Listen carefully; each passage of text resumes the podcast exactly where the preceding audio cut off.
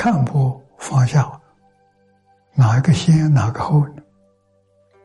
是先看破后放下，还是先放下后看悟呢？他就告诉我，烦恼障重，贪嗔痴慢疑这些念头很重，从放下开始。如果所知障重，要求把道理搞清楚、搞明白，这个意愿很重，就要从看破。看破是经教，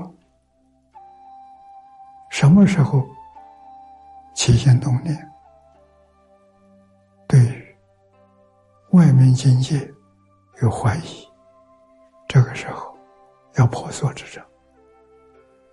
也就是说，要看破。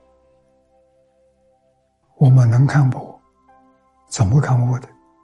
经上告诉我们，那《金刚经》上，凡所有相，皆是虚妄。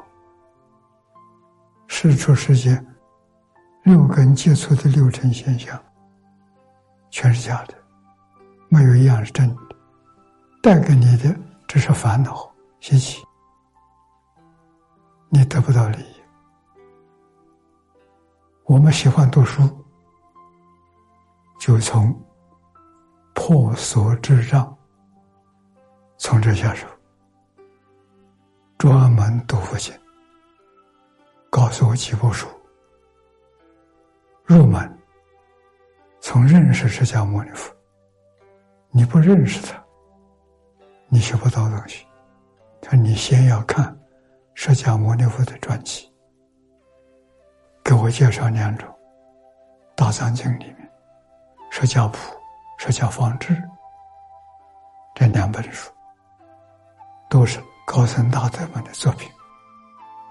要认识佛是我们的榜样，我们要向他学习。哪个烦恼重，就用什么方法。